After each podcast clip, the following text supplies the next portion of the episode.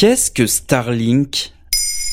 Merci d'avoir posé la question. La conquête spatiale, ça sonne un peu siècle dernier. Pourtant, certains milliardaires se rêvent maîtres de l'espace en 2020. C'est le cas du patron de Tesla, Elon Musk, qui projette de mettre sur orbite des dizaines de milliers de satellites dans les années à venir. Ce projet s'appelle Starlink et vise à vendre un accès Internet par satellite à la Terre entière. À la base de Starlink, il y a une entreprise privée, SpaceX, fondée en 2002 par Elon Musk. En 2020, SpaceX est devenue la première société privée à envoyer des astronautes dans l'espace. Elle compte bien poser le pied sur la Lune et sur Mars à l'avenir. En attendant, et depuis 2015, elle développe Starlink, une méga constellation de satellites de télécommunications. La promesse est ambitieuse. Donner l'accès à Internet au débit où que l'on soit sur Terre, notamment en pleine mer, dans le désert ou en rase campagne. Mais ça existe déjà l'accès à Internet par satellite, non? Oui, mais ce sont des satellites en orbite géostationnaire et cette technologie ne permet qu'à un nombre limité d'utilisateurs d'y accéder. Le temps de latence est assez important, dû à la distance de 36 000 km entre ces satellites et nous.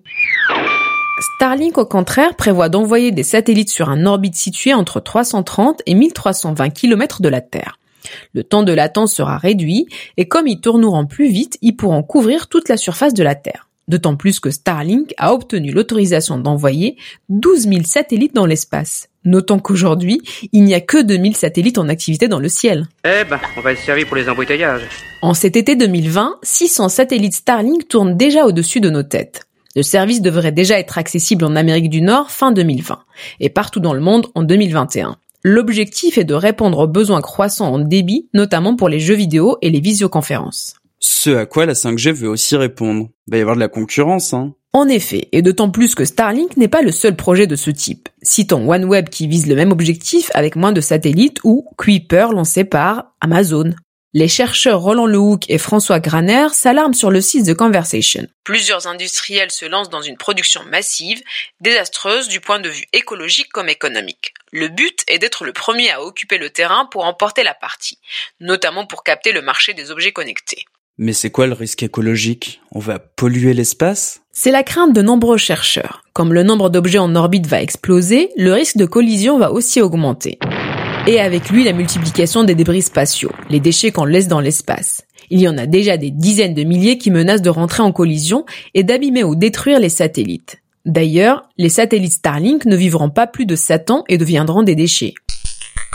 L'autre inquiétude vient des astronomes. Il s'agit de la pollution lumineuse que ces satellites créent. La présence de quelques centaines de satellites empêche déjà de voir l'espace profond et abîme certains télescopes sensibles. Face à ces critiques, Elon Musk prévoit d'installer des pare-soleil pour réduire la réflexion du soleil sur les satellites et promet que les satellites hors d'usage ne resteront pas en orbite. Alors, le milliardaire deviendra-t-il le roi de l'espace? Malgré le traité de l'espace de 1967 qui déclare l'espace bien commun de l'humanité, sa privatisation semble être pour demain. Voilà ce qu'est Starlink. Maintenant, vous savez. En moins de 3 minutes, nous répondons à votre question. Que voulez-vous savoir? Posez vos questions en commentaire sur toutes les plateformes audio et sur le compte Twitter de Maintenant vous savez.